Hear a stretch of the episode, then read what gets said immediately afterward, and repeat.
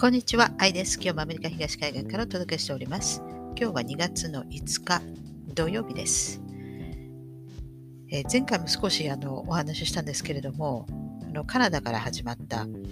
えー、トラックの皆さんがですね、えー、このワクチンパスポート導入、このワクチン接種あの強制のですね、まあ、これに抗議するために、えみんなあのトラックを出して、で、みんなオタワに集結したって、で、この流れは今度トロントに行くというふうに言われてますけれども、で、まあ、カナダだけではなくて、まあ、それが飛び火してですね、えー、まあ、ヨーロッパにも、え、またオーストラリアにも広がった、まあ、アメリカでもなんかちょっとやるようなあ話は、なんか出てましたけれども、あの、まあ、これ、資金が絶対出てるはずで、えー、これはですね、そんなあの素人が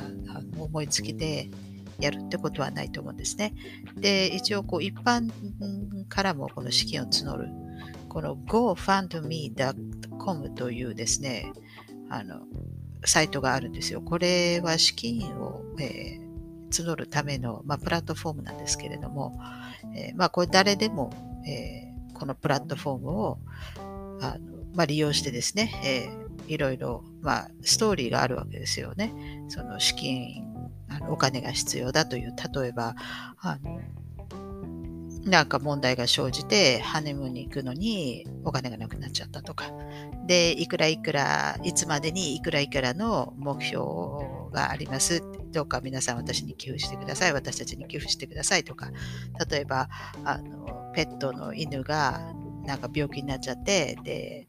獣医さんに見てもらったら、こんだけお金が肥料がかかると。で私はそれ出せないと。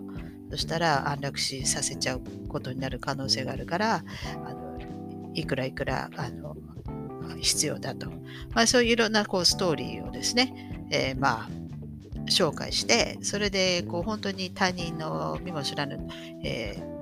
どこにいるかもわからないような人たちがですね、まあお金をですね、投げかけてくれるわけですよ。本当に別に5ドルでも10ドルでも20ドルでも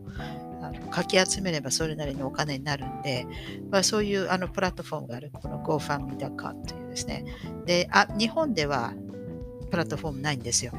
で、アメリカだけじゃなくて、いくつかこう、あのプラットフォームあのそれをですね、えー、まあ利用できる国もありますけれども、まあ、発祥はアメリカで、で、まあ、これで、まあ、資金を募っていたんだけれども、かなり、えー、10億ドルぐらいですか集まったんですか、えー、現在。で、あの、トルドー首相はですね、あのこれ軍出すんですか？ってこれ収めるのに、そのやめさせるのに、トラックですね。あの人じゃないんでトラックなんで、これはなかなか大変だと思うんですよ。で、いや、軍は出さないと。で、まあ、警察の範囲であのややるやるというふうに言ってましたけれども、でその警察、オタワの警察の、えー、署長が誰かかな、がですね、自分のその警察の人たちで、えー、その抗議に参加しているトラックの人たちにですね、えー、寄付をする、またあのサポートする、指示したりとかですね、例えば、えー、飲み物だとか食べ物だとか、もうそういうのも含めて、えー、もしそういうことをやった場合、これは全部監視しているから、えー、なんか調べてですね、えそれなりの、え責任を取ってもらうと。ですから、あのまあ、警察の人たちは、えそちら側につくなということで、え厳しくや言ってましたけれども、あの前回も言った通りに、戒厳令中ですから、あの政府対、まあ、市民の戦いなわけですね。で、横暴だって言うんですけれども、でも、まあ、戒厳令中なんで、まあ、そういうことが起きるわけですね。ですから、あの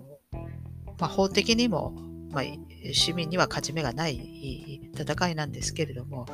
まあこれ一番早く収めるのはやっぱり資金をですね、多分カットしてしまうのが多分一番効果があるんではないかなということで、この GoFundMe.com、これですね、えー、突然その資金を募る、その、この今回のこのカナダのこのコンボイのですね、いきなり消えちゃったと、ページが。で、ページがなくなっちゃって、で、その後に発表されたのが、あの、そのうちの、まあ、1割は、ですか、1億ドルですか？は、それはコンボイの方に、えー、行くけれども、残りの9割は、これ、あの、なんか違うものに、なんか違う、なんかもっとそういう、あの、寄付だなんだの方に回しますって言われて、さすがにそれはですね、あの、寄付した人の意思が反映されなくなってしまいますから、まあ、これやるとやばいでしょうから、多分それでその後に、一番早いのは、えー、揉め事なくすには、やっぱり返しちゃうのが一番ですね。ですから、みんなのお金は、あの、寄付した人に全部返すということで、えー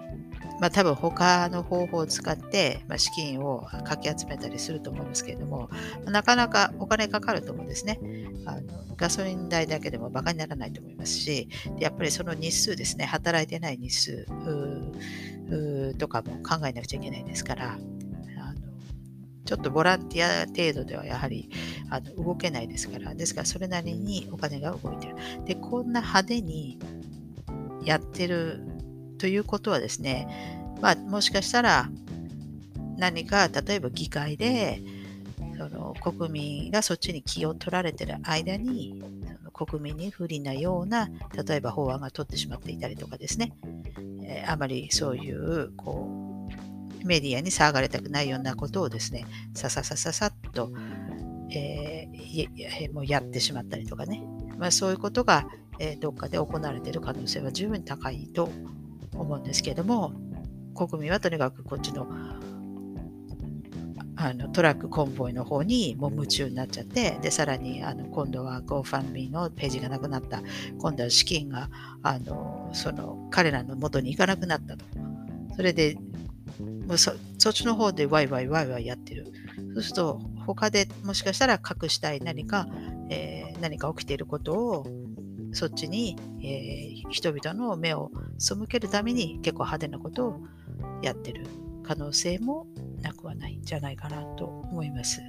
で、あの特に今ですね、ここでも何回か紹介しましたけど、ウクライナに危機が迫っていると いうことなんですけれども、あの別にあのロシアがですね、国境を越えてあの侵略してくることはないと思うんですね。で、で西側はそれであの、まあ、まあ、あのロシアとしてはあのウクライナですね、NATO に、えー、あの組み込まれるのはあの許さないと。ですから、もしそういうことをするのであれば、自分たちはもう全力で阻止すると。で、一歩も引かないと。で、西側は、まあ、ウクライナを NATO の方に抱き込みたいわけですね。で、まあ一応アメリカもなんか何千人、8000人だかなんだかなんか送ったとか言ってますけど、あの、東ヨーロッパの方に。で、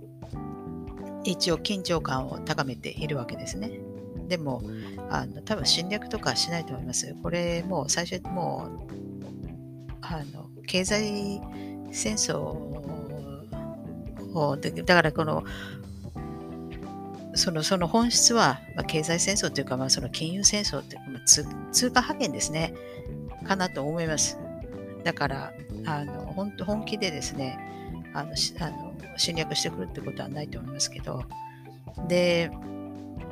もしその侵略をするのなら、経済制裁をロシアにね、課すと。で、ロシアがそれやられるとですね、あのまあ、ヨーロッパとか今冬じゃないですか。で、えー、な天然ガスとかみんなあのロシアに依存してるわけですね。で、もしそういう金融決済をできなくさせてしまうとですね、圧力をかけて、えー、やはりそれは困るわけですね。まあ、ヨーロッパだけじゃなくても、まあ、ロシアと取引しているところが困ってしまう。で、ロシアはそれをやるんだったら、じゃあ、もうその天然ガスだとか石油とか、まずあの供給しないと。えー、そういうふうになるとですね、えー、これ、えー、供給しないってなると、これ先物取引とかデリバティブとか なんか、総崩れなんじゃないかなと思いますけども、えだから結局、西側もさすがにそれは、あの、やっぱり本気でそれやるんだったら、それなりの痛手を伴うわけで、まあ、そんなそんな簡単に、あの、前、イランでやった時みたいな、ああいうことはもうちょっと今できないんじゃないかなと思います。確かイランはですね、ついこの間制裁があの解除されたんですよね。で、イランなんかも仮想通貨使うなんて言ってましたからね。ですから多分解除したんだと思いますけど、だんだんこう、今中国がその北京オリンピックででデジタル通貨をですね、今始まってますから、で、やはりこの通貨争い、覇権争いですね、え今までドルの塾で、えやってきたけれども、えそれがですね、まあ、だんだん崩れ去って、でもだんだんその制裁を、えー、する、あの、貸すぞと言っても、他にですね、こう、決済の方法ができてくると、もう昔のようにそういう脅しっていうのもだんだん通じなくなっていくんではないかなと思います。ですから、まあ、このウクライナもですね、まあ、所詮経済戦争というか、この通貨派遣だったのかな、なのかなというふうに、えー、思います。はい。ということですね。えー、まあ今日はここまでにして、また次回お会いしたいと思います。最後までご視聴いただきありがとうございます。では、さようなら。